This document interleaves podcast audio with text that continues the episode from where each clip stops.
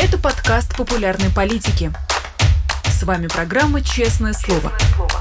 Здесь мы говорим о самом главном – 17 часов московское время. Всем здравствуйте. Вы смотрите YouTube канал «Популярная политика», программу «Честное слово». Меня зовут Анина Русибашвили. Я рада приветствовать всех, кто пришел к нам на прямой эфир. И особенно тех, кто будет смотреть нас уже в записи. Пожалуйста, не забудьте подписаться и поставить лайки. Касается это не только нашего видео, но и видео, которое выйдет на канале нашего гостя. Это экономист Сергей Алексашенко. На его YouTube канал тоже обязательно подписывайтесь. Сергей Владимирович, здравствуйте. А, Нина, добрый день, здравствуйте. Давно не виделись с вами. Это правда. Это правда. Сегодня еще и повод, и не один. Как будто бы э, будем потихонечку с вами разматывать информационный вот этот клубок, но начнем с э, сегодняшней утренней новости про пассажирский А-320, который совершил посадку в поле в Новосибирской области, так как авиаотрасль не чужая для вас. Э, спрошу так, Сергей Владимирович, связываете ли вы этот инцидент с санкциями в авиапромышленности, введенными против России? Ну, давайте так говорить, что это не пока санкции не в отношении авиапромышленности, а в отношении сектора авиаперевозок, а конкретно отказ санкций на, для запрет для компании Airbus и Boeing а, оказывает техническое обслуживание тех самолетов, которые эксплуатируются российскими авиакомпаниями. А, ну, пока не сделаны никакие выводы, мы имеем только какую-то сам, совсем предварительную информацию, а, и не хочется, что называется, бежать впереди паровоза, но, с другой стороны, обратите внимание, что никаких похожих инцидентов инцидентов предыдущие лет 10 не было да, может даже и больше. То есть инцидент, когда у самолета в полете отказывает гидравлика, ну это из ряда вон выходящие, то есть вот э, технические, на, на такие огромные, такого масштаба технические проблемы у самолетов этого класса ну, да, во всем мире, это же не касается не только России, да, они, ну, не знаю, я да, честно давно не помню. Поэтому есть такое подозрение, давайте прямо говорим, да, что подозрение связано с тем, что самолет эксплуатировался, обслуживался с нарушением с нарушением тех регламентов, которые установлены производителями. Да? То есть, конечно, нам все будут говорить, и представители авиакомпании, представители Росавиации, что все происходило в соответствии с правилами, все как положено, никаких нарушений не было. Да, только давайте прямо говорить, да, что это те правила, которые установила Российская Федерация, а не те правила, которые установил производитель. То есть у производителя они могут отличаться. Ну, это примерно как играть в футбол и сказать, вы знаете, о нашей команде можно играть руками. Ну вот, собственно, с одной стороны, вроде как футбол, а с другой другой стороны правила немножечко другие. Поэтому у меня как-то вот сильные подозрения э, такие, что это связано с санкционными ограничениями. Из этого можно сделать вывод, что это далеко не единственный случай. Можно ждать чего-то подобного в будущем.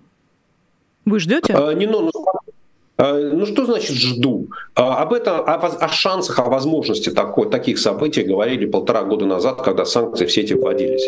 И эксперты, которые, ну я же, я же не технический специалист, да, я знаю проблемы там, аэрофлота, проблемы гражданской авиации на общем уровне. А технические эксперты сразу говорили, что эти проблемы, проблемы с э, безопасностью полетов, проблемы с безопасностью пассажиров, они обязательно возникнут. И это вопрос только, когда это возникнет, да, и в каком масштабе это. Слава богу, сегодня никакой, никаких чрезвычайных событий не случилось в том плане, что все люди, все пассажиры остались живы. Да, ну вот, что называется, повезло. В следующий раз да, ситуация может развиваться гораздо более трагически. И это, скажем так, шансы на такое на продолжение таких событий, они очень-очень велики. Тем временем российские авиакомпании за год купили запчасти для Boeing и Airbus на 18 миллиардов рублей. Поставщиками были в том числе компании из Европы. Это выяснили важные истории. Как тут не спросить вас про 11 пакет санкций, который, насколько я помню, предполагает э, э, вторичные санкции в отношении тех, кто позволяет России обходить запреты. А, в чем проблема? Как как получилось, что вот существует целый серый поток, э, позволяющий России и российским авиакомпаниям обходить эти запреты?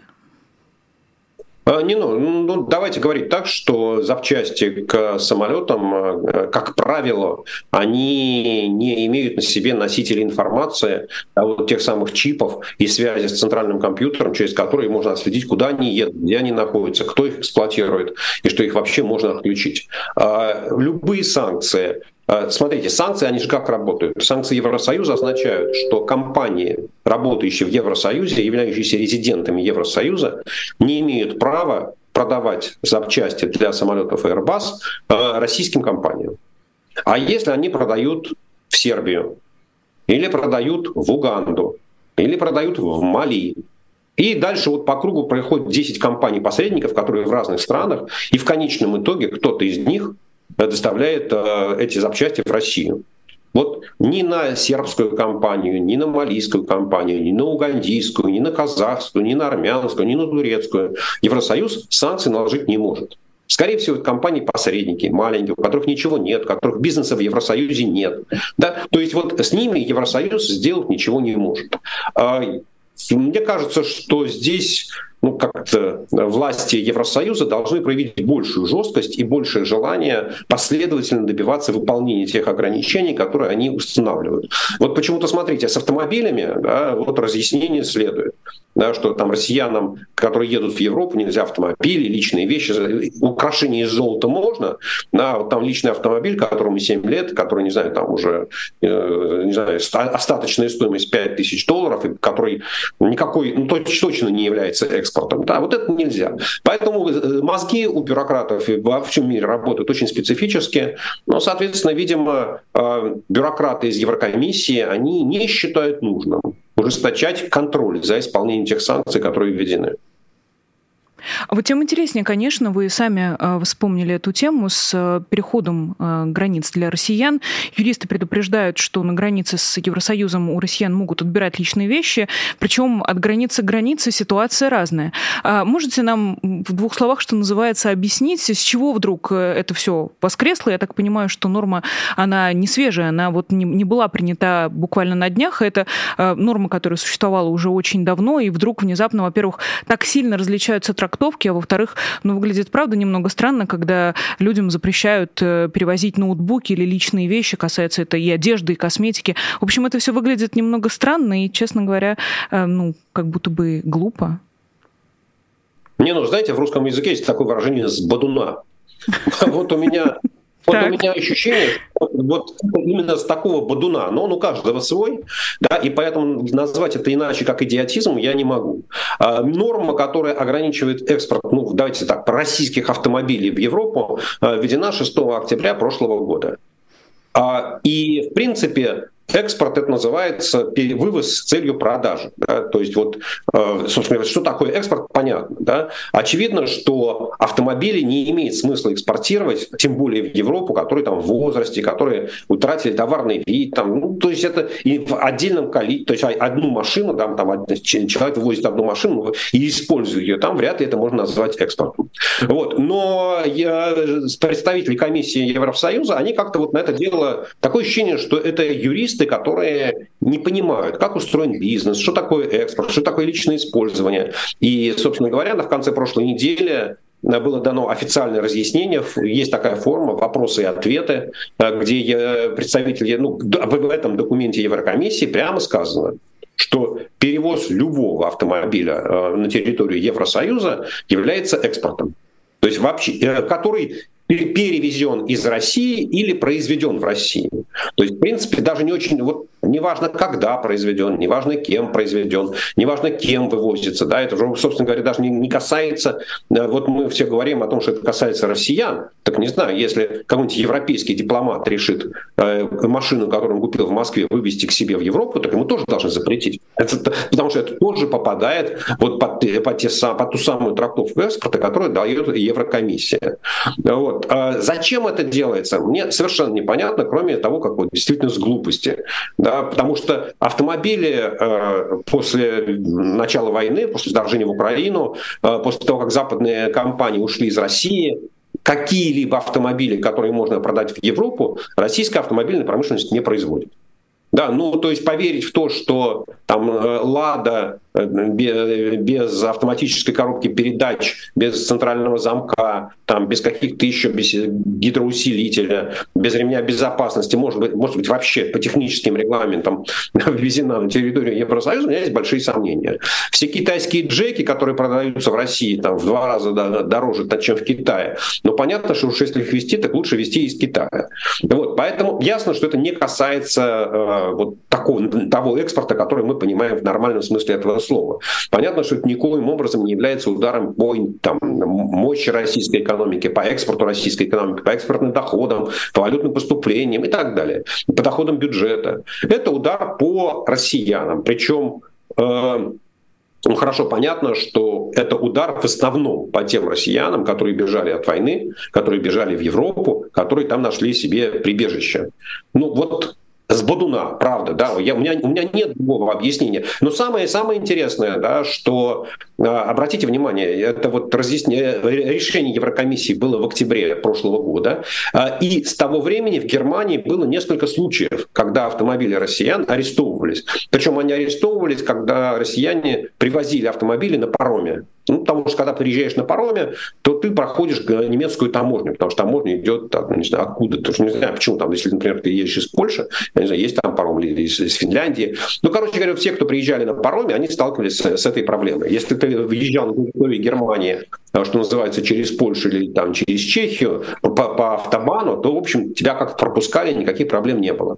Во всех случаях, если россияне запускали судебные иски, то суды принимали решение, что это не является экспортом, и, соответственно, отдавали автомобиль россиянам.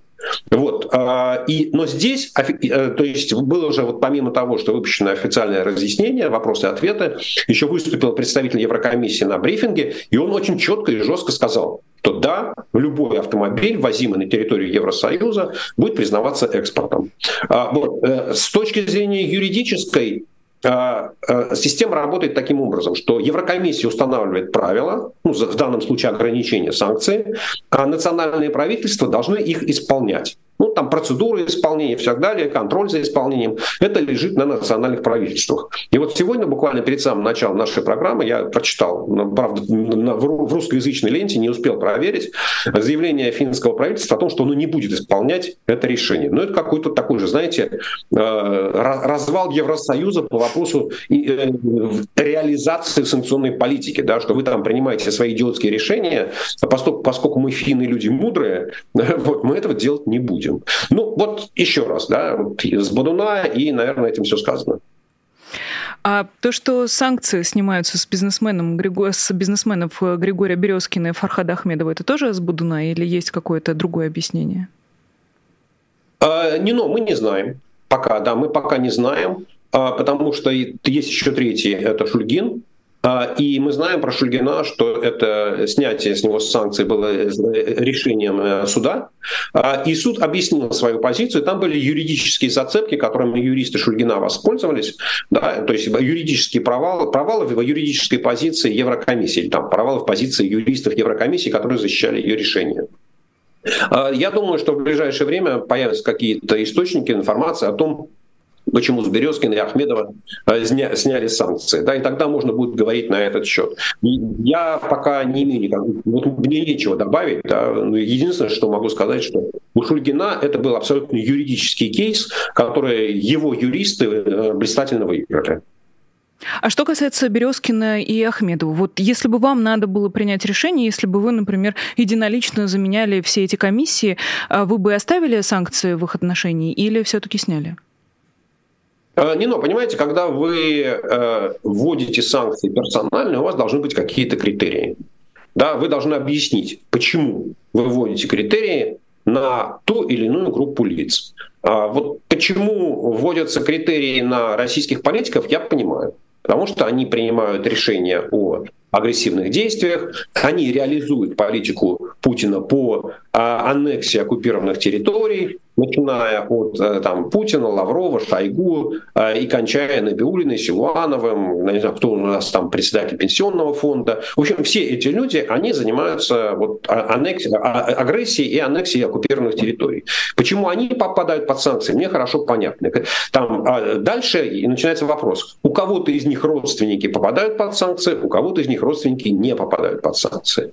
Есть бизнесмены, которые открыто поддерживают Путина и ходят к нему навстречу, встречи, и там обнимаются с ним, чуть ли не целуются и приглашают на свои мероприятия. Есть бизнесмены, которые никогда в жизни э, Путина, может быть, даже и не видели, ну, если только не считать на каких-то на форумах с расстояния в 50 метров, да, и никогда с ним не общались. Вот почему Евросоюз на каких-то бизнесменов вводит санкции, а на каких-то бизнесменов не вводит санкции, я внятного ответа не получил. Поэтому Поэтому сказать, правильно на них ввели санкции, правильно с них сняли санкции, я не могу. Потому что если нет критерия, то невозможно сказать, правильно это сделано или нет. Сказать, что Фархат Ахмедов каким-то образом, ну вот уж так вот засветился в лучших друзьях Путина, я не могу. А, если вы помните, то он это бизнесмен, который сделал большое состояние на газовых месторождениях, которое он получил еще во времена Черномырдина и Вяхерева от «Газпрома», и у которого потом «Газпром» э, через путинские там, судебные, квазисудебные процедуры, через давление ФСБ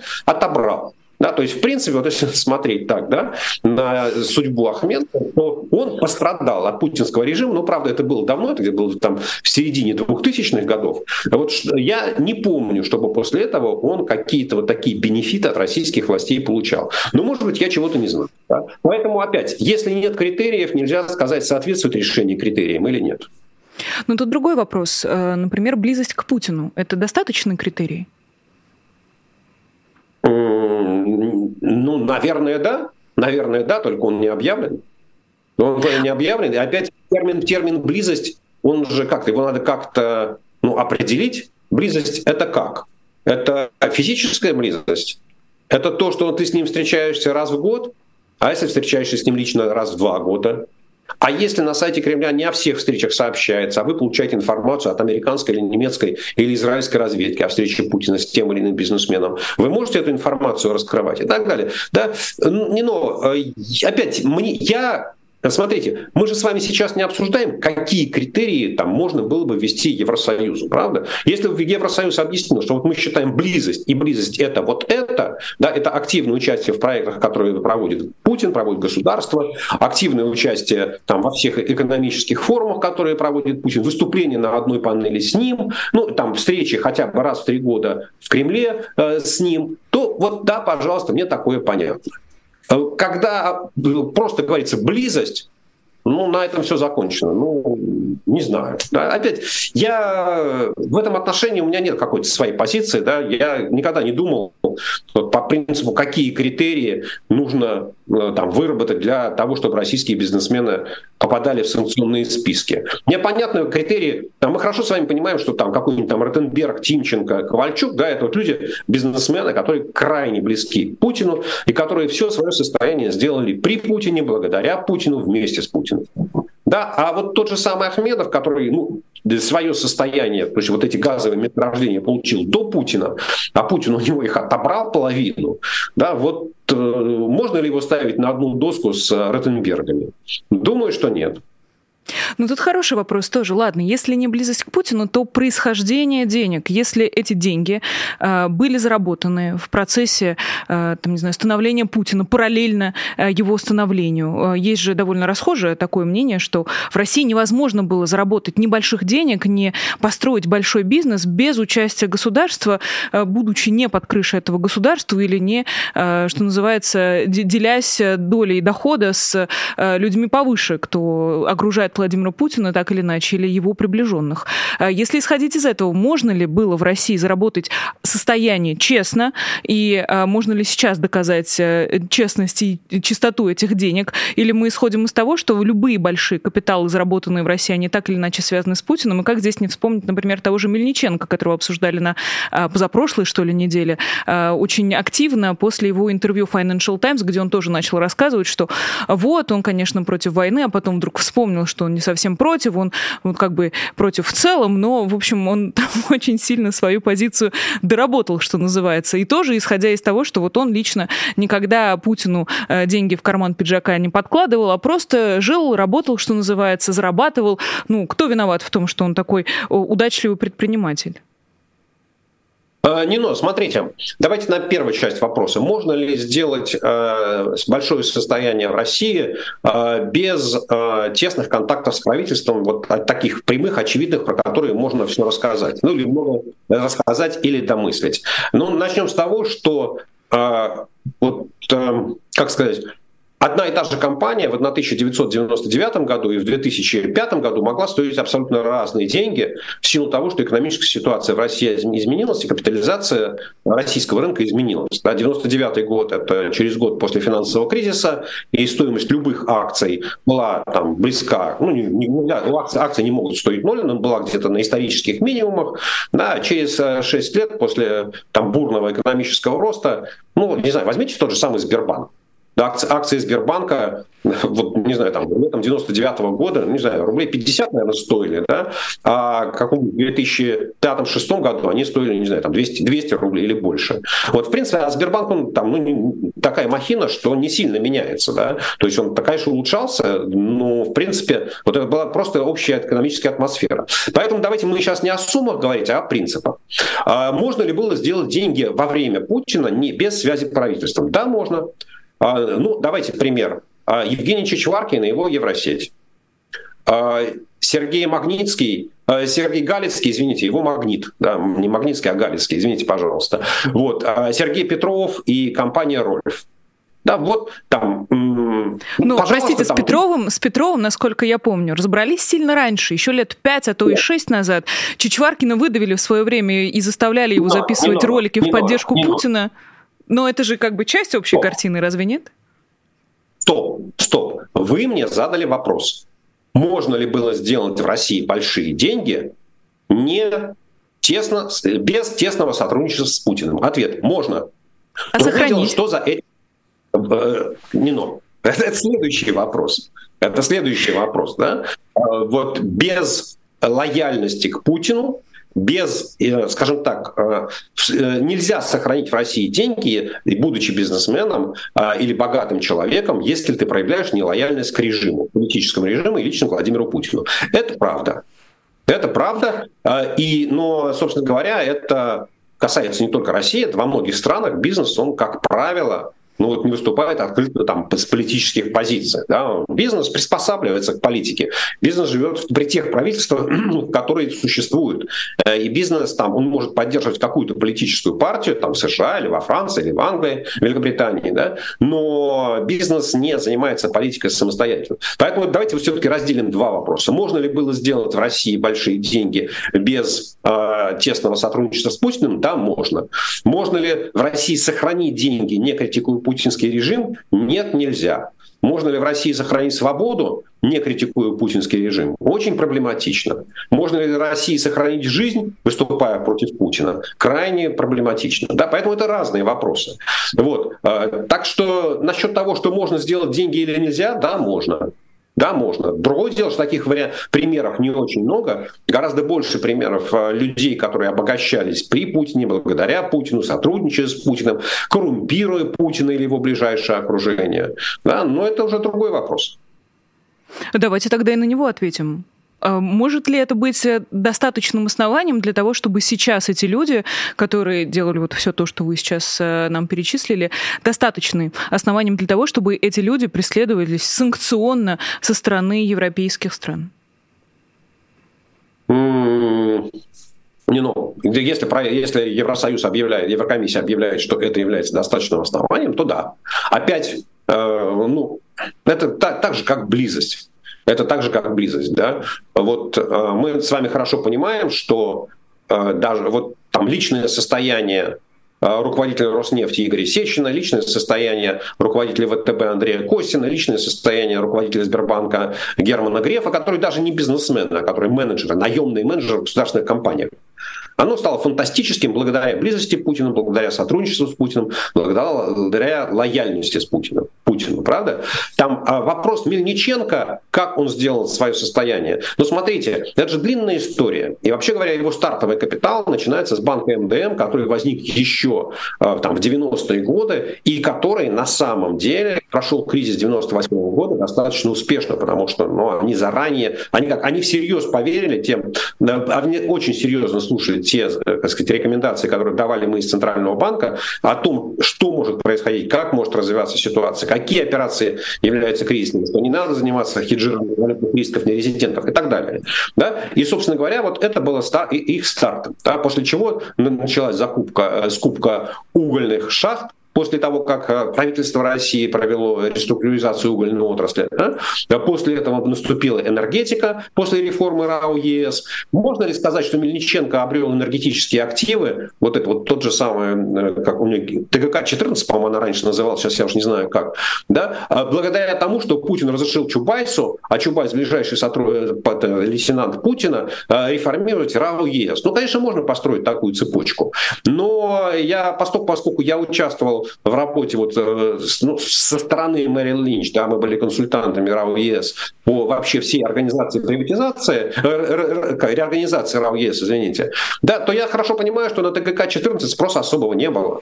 Да, и там конкурентов, вот, э, потому что это угольная генерация, расположенная в тех регионах, где у Суэка, который принадлежал Мельниченко в то время, есть ну, с партнерами, сейчас партнеров я уже фамилии не вспомню, наверное, сразу, да? Вот, э, у них конкурентов, у них уголь, соответственно, им, у них самое короткое транспортное плечо, для них это самая, ну, что называется, очевидная покупка. Для них, вот, это, э, э, э, синергия возникает прямо на месте. Да? Вот, поэтому, да, конечно, Мельниченко э, нарастил свой. Дальше он пошел там, в удобрение, когда деньги у него появились от экспорта угля большие. Вот. То есть то, что Мельниченко сделал свое состояние там, во время Путина, вот вырос резко, да, из богатого банкира, он стал одним из богатейших людей России. Это правда. Сказать, что вот он пользовался какими-то вот льготами от Путина, какими-то поблажками, что Путин открывал, ну, как зажигал ему везде зеленый свет, и он с Путиным как-то делился, ну, у меня такой информации нет. Да, вот поэтому не бывает, не бывает вот просто так, ну, как сказать, мне, я, я бы не хотел обвинять всех подряд, да, что вот, ребята, вы сделали свое состояние там, во, вре, во время Путина, значит, вы это сделали нечестно, это незаконно, и вы пользовались путинской, путинскими подачками, вы давали ему взятки. Вот. Это, жизнь, жизнь сложная штука. Жизнь сложная штука, да. Сказать, что Мельниченко был как-то особо близок к власти, ну, я такого не видел. Да. Может быть, опять, я могу не все знать. Я могу не все знать, я готов обсуждать любую другую информацию, но здесь не может быть, понимаете, в чем все дело? Вот с политикой, опять, я же не случайно начал с политиками, с политиков, да, с политиками все просто. Да, вот ты сидишь в Государственной Думе, ты голосуешь за все эти преступные законы, да, и твоя ответственность понятна. А когда ты бизнес, ну вот то, что там, то, что ты платишь налоги в российскую казну, это является сотрудничеством с режимом? Ну да, мы все, все люди, кто живут э, в России, да, или все люди, которые получают доходы в России, ну, они, они платят налоги. Ну, значит, мы все поддерживаем там путинский режим. Вот это, знаете, как так все-таки я, я против такого упрощенного подхода. Тогда про людей, которые были близки и очень э, в свое время к власти, попробуем с вами поговорить. Тут Владимир Путин выступал на Восточном экономическом форуме. Э, давайте я вас для проформы спрошу, было ли что-то важное, связанное с экономикой, сказано Владимиром Путиным, на что вы, как экономист, обращаете внимание? Если нет, то э, пойдем дальше, что называется. Ну, для, я встретил, ну, увидел только одно очень важное, один очень важный тезис. Это когда его спросили про деприватизацию, когда он сказал, собственно, говорил о том, будет ли она продолжаться национализация или нет. Сначала Путин сказал нет, категорически. Да, потом сказал, ну, конечно, генпрокуратура работает отдельным нарушением. Я понимаю, что Генпрокуратура работала, работает и будет работать, и процесс деприватизации, то бишь национализации, э, будет продолжаться. Опять вот мы возвращаемся там, э, абсолютно другая ситуация, да, но совершенно то же самое, неясность критериев.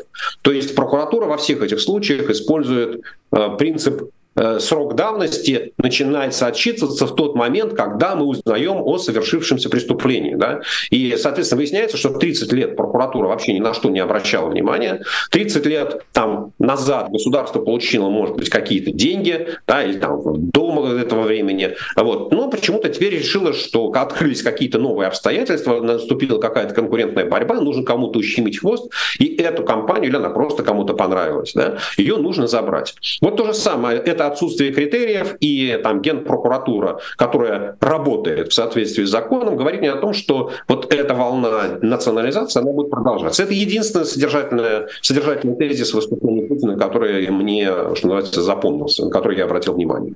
А в отношении каких производств или компаний может произойти эта деприватизация? У вас есть предположение? А кто угодно. Не но. Ты виноват хотя бы тем, что хочется мне кушать. То ли ты являешься компанией, то, то, то ли твоя компания является очень прибыльной и приглянулась, не знаю, там, местному губернатору то ли твоя компания задействована в цепочке производства вооружений и боеприпасов, и, а, соответственно, здесь у нынешних руководителей оборонно-промышленного комплекса российского, у них очень большие полномочия. Они, в принципе, любую компанию могут себе забрать, объяснив это стратегической необходимостью. Либо ты там 30 лет назад в песочнице обозвал своего этого напарника идиотом и бросил в него там совочком с песком. Э, вот кто угодно. Да? Вот это заявление Путина говорит о том, что... Причем это же, обратите внимание, что там речь идет о приватизации начала 90-х, после чего собственники компании могли неоднократно меняться. Да, то есть не идет речь о наказании чиновников, которые принимали такие решения. Да, не идет речь об изъятии денег, полученных там, не знаю, первыми приобретателями приватизированных активов при их продаже. Наказывается, не знаю, там, третий, пятый, седьмой, десятый собственник. Да, вот эта компания переходила из рук в руки ну, там, по, по разным причинам. Да, и наказывается тот, кто оказался в этой цепочке последним. И при этом правительство даже, оно даже не пытается объяснить никаких правил. Да, оно не, объясняет, не пытается объяснить принципов, не пытается, не пытается заявить, что, знаете, вот у нас началась последовательная работа. И мы сейчас всю приватизацию 90-х будем проверять. То есть от и до. Ну и тогда все понимают, да, окей, сейчас вот что называется, всем собраться, построиться и нести документы, архивы вскрывать, там 30-летние архивы, они нигде не хранятся столько лет. Да, там, вот. Но никакой ясности нет, поэтому на ваш вопрос, кто может быть, ответ любой, то есть все. Тогда про, про персонали. Э, Владимир Путин, очень стыдно, честно говоря, даже его цитировать, но э, то, что он сказал про Анатолия Чубайса, то, что Анатолий Борисович там зачем-то прячется, мы не показали какую-то фотографию из интернета, где он уже не Анатолий Борисович Чубайс, а, а Мойша Израилевич какой-то там живет. Зачем он это делает? Чего он удрал? Э, задается риторическими вопросами Владимир Путин, и понятно, что это скорее про политику. Как вы интерпретируете такое вот заявление со стороны Владимира Путина? Ну, ну, вы знаете, я это интерпретирую как э, махровый антисемизм, антисемитизм, сидящий в душе Путина, который вырвался на поверхность. А, то есть, э, возможно, что у него есть свои претензии к Чубайсу, возможно, он действительно не понимает, почему Чубайс уехал. Обратите внимание, что э, дальше Путин сказал, да, у Роснано были большие финансовые проблемы, но ведь уголовных дел там нет, сказал он. Да, то есть вот он сказал, Чубайс, но мы же знаем, что ты там участвовал или при тебе эти все 5 миллиардов долларов исчезли. Но мы же против тебя никакой уголовки не возбуждаем, хотя знаем. Вот, и что ты от нас уехал. Да? То есть это такое искреннее непонимание. Ну, знаете, вот что называется, он, наверное, Чубайс ему не звонит, а самому Путину стыдно дозвониться Чубайса. Вот он задает вопрос, что называется, через камеры телевидения. А насчет Маше Израилевича, ну, я повторю, да, это не первый случай, когда Путина, вот из Путина вот этот поносный антисемитизм прорывается. Ну, вот человека не изменишь. Знаешь, он где-то глубоко, глубоко в душе сидит, э, внутри, да, и мозга сидит. Просто какое-то время Путин это мог контролировать, а сейчас уже перестал, потерял возможность. А зачем Чубайс нужен был бы Путину э, под боком, что называется? Почему Чубайс не может э, жить в Израиле э, и, не знаю, там, жить уже своей какой-то жизнью, не имеющей ни, ничего общего с Владимиром Путиным? Почему Владимир Путин э, говорит об этом? Очевидно, ему это почему-то важно. Да, важно, потому что Чубайс 20 э, с лишним лет был членом путинской команды. Он поддерживал Путина на выборах президентских 2000 года, а, и его фракция СПС неоднократно голосовала за путинские законы а, вот в Думе а, выборов 99 года, и, соответственно, из рук Путина Чубайс получал и мандаты на управление РАО ЕЭС и получил Роснано с этими миллиардами долларов. Собственно говоря, Чубайс пост международного представителя какого-то очередного. Да? То есть вот Чубайс — это такой очень а, не скажу важный да, элемент путинской команды, но он точно совершенно один из крупных, ярких элементов путинской команды, которая была у власти, экономических элементов. И то, что Чубайс уехал из России, обратите внимание, ну это, наверное, самый крупный там, чиновник слэш-бизнесмен, да, который открыто уехал из России. Э, вот второй там по величине, кого там с ним, опять нельзя ставить на одну доску, но это Владимир Мау, например, да? Вот. А все остальные сидят на подвод, в подводной лодке вместе с Путиным. И поэтому, конечно, для Путина это вот, что называется, люди, которых он пригрел, которые были в его команде, с которым он сидел за одним столом, они от него бежали. И он это, ну, для него это символ слабости, да, это символ того, что он не настолько хорошо выбирает людей, не настолько хорошо их контролирует, что у него есть какие-то там предатели. Да, и, и вот тема предательства, она же для Путина очень важна. И вот, мне кажется, что вот Чубайс в этом отношении перешел в категорию предателя. А вы назвали бы Чубайса хранителем путинских секретов? Да нет, конечно. Ну, опять, смотря что называть секретами, ведь э, Чубайс был главой президентской администрации там, в 96-97 годах, э, что было достаточно давно, и, конечно, ельцинских секретов, да, у Чубайса очень много, путинских секретов, думаю, очень много периода перехода Путина из э, Санкт-Петербурга, ну, возможно, из питерских лет что-то осталось, да, и переезда его в Москву. Ну, а когда Чубайс был там в РАО ЕЭС или в Роснано, вряд ли он там, вот что называется, с Путиным э, сидел каждый день в кабинете и решал вопросы или там раз в неделю. Да, поэтому что-то про жизнь Путина, про ту логику его решений, про его связи, конечно, Чубайс знает. Сказать, что вот эти знания, ну, каким-то образом нам сильно помогут в понимании Владимира Путина, мне кажется, что это был бы перебор. Вряд ли он что-то такое, что нам откроет Путина с новой стороны. Еще один уехавший предприниматель э, Аркадий Волош, э, про него тоже Владимир Путин сделал заявление. Он живет в Израиле, говорит Владимир Путин. Могу себе представить, что чтобы жить там на хорошем уровне и иметь хорошие отношения с властями, он вынужден делать определенные заявления. Сидел же, молчал долгое время. Ну дай бог ему здоровья, пусть ему хорошо там живется. Звучит немножко как угроза, но тем не менее такой же вопрос э, касательно этого высказывания. Как его можно трактовать с политической точки зрения? А, не, ну вы абсолютно правильно протрактовали эту угрозу, потому что не надо забывать, что Аркадий Волош контролирует компанию Яндекс, по крайней мере, на уровне акционерного капитала. И эта компания для Путина и для российской э, пропагандистской машины является очень важным элементом для, для технологической, для технологических планов Кремля или там около кремлевских бизнесменов. И вопрос раздела Яндекса вопрос юридического оформления раздела Яндекса и передачи э, вот того, что Кремлю интересно, того, что кремлевским бизнесменам интересно в их руки, он не завершен. И позиция Аркадия Воложа, безусловно, в этом отношении очень важна. И мне кажется, что это такой прямой намек э, Аркадию, что то самое, будь позговорчивее. Будь позговорчивее, иначе у тебя возникнут проблемы. Алексей Кудрин э, в этом контексте выглядит как э, человек, который пошел по третьему пути. Э, вот стоит Владимир Путин, и перед ним вот эти три дорожки. На одной Чубайс, на другой Воложа, посередине Кудрин, который... У нас же не рабовладельческий строй, говорит Владимир Путин. Захотел перейти на работу в бизнес. Мы не можем его держать.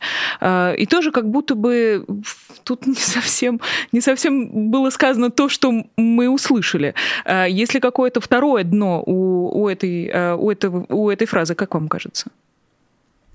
А, я, ну, смотрите, опять, мне кажется, что в отношении а, Кудрина э, ну, знаете, наверное, можно оценить, э, что Путин, как сказать, я даже не знаю, ну, достаточно корректно высказался, да, потому что, не смотрите, там был Игорь Сечин, да, который был и замглавы кремлевской администрации, был вице-премьером правительства, а потом перешел в бизнес, стал руководить компанией «Роснефть». Да? Ну и сказать, что Сечин стал менее близким к Путину или менее важным для Путина, ну, нельзя, точно совершенно. Да? Поэтому э, для Путина э, там э, был Михаил Задорнов, да, который там был э, министром финансов, был э, депутатом Госдумы, а потом перешел там, в банк э, ВТБ, а потом в банк Открытие.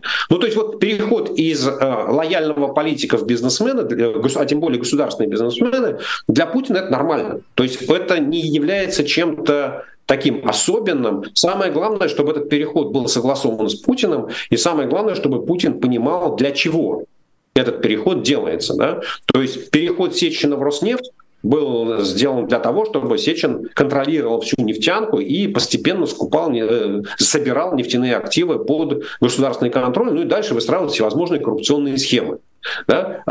Там переход Чубай, Кудрин, извините, в Яндекс на, на должность советника был элементом, ну, с одной стороны, коррупции, да, потому что э, Чубайсу, Чубайс, акция, Чубайс, все, э, Кудрин согласился получить 5% акций Яндекса за то, что он согласует с Кремлем схему раздела вот на российские иностранные активы.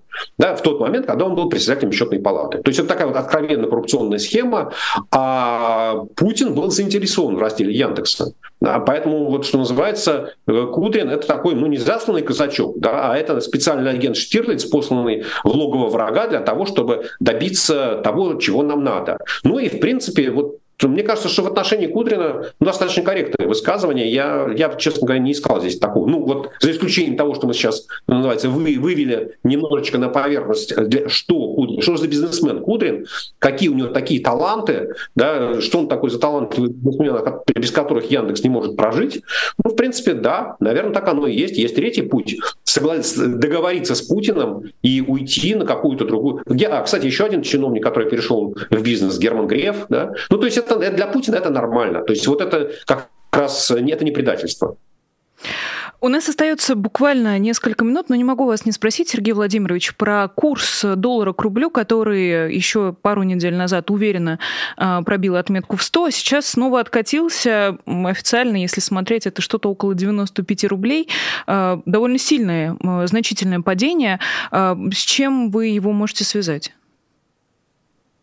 Не, ну, мне кажется, что с одной стороны, э, когда доллар пробил 100-рублевую отметку, это было такое психологическое давление рынка, э, и, что называется, многие финансовые игроки поставили на это и активно двигались к этой цели.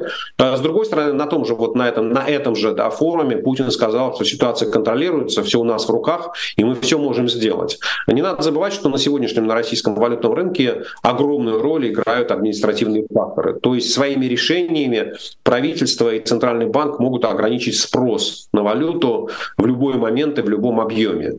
Да, поэтому ну, я бы не стал удивляться тому, что вот, э, курс доллара или рубля совершает такие ну, достаточно резкие скачки. Да, то 100, то 95.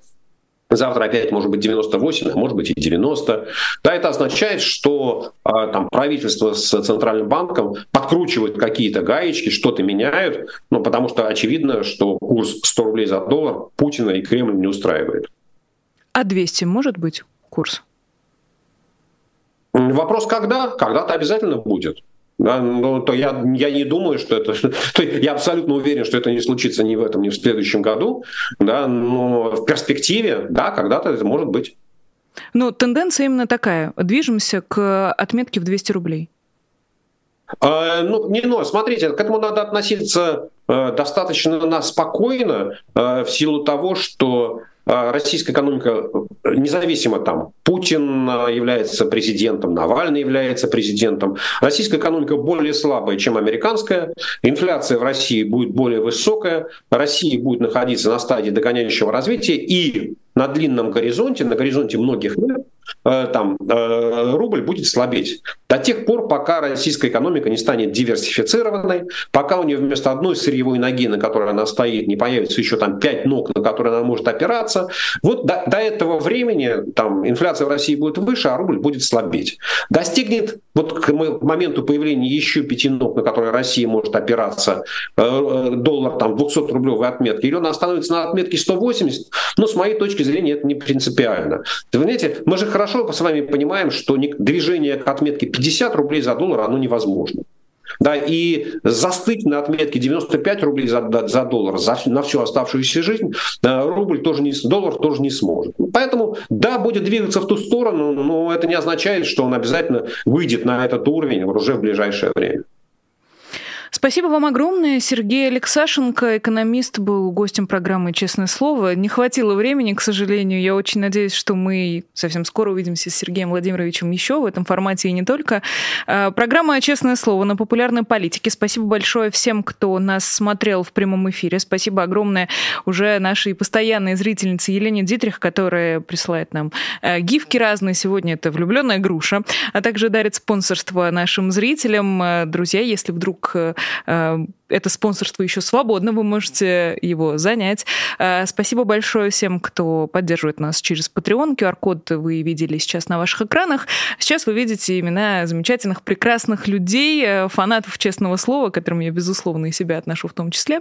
Спасибо вам огромное за вашу поддержку. Меня зовут Нинор Сибашвили. Увидимся с вами завтра в это же время, на этом же месте. Поэтому прощаюсь совсем ненадолго. До скорой встречи. Всего доброго и пока. Вы слушали подкаст «Популярные политики». Мы выходим на Apple Podcast, Google Podcast, Spotify и SoundCloud. А еще подписывайтесь на наш канал в YouTube.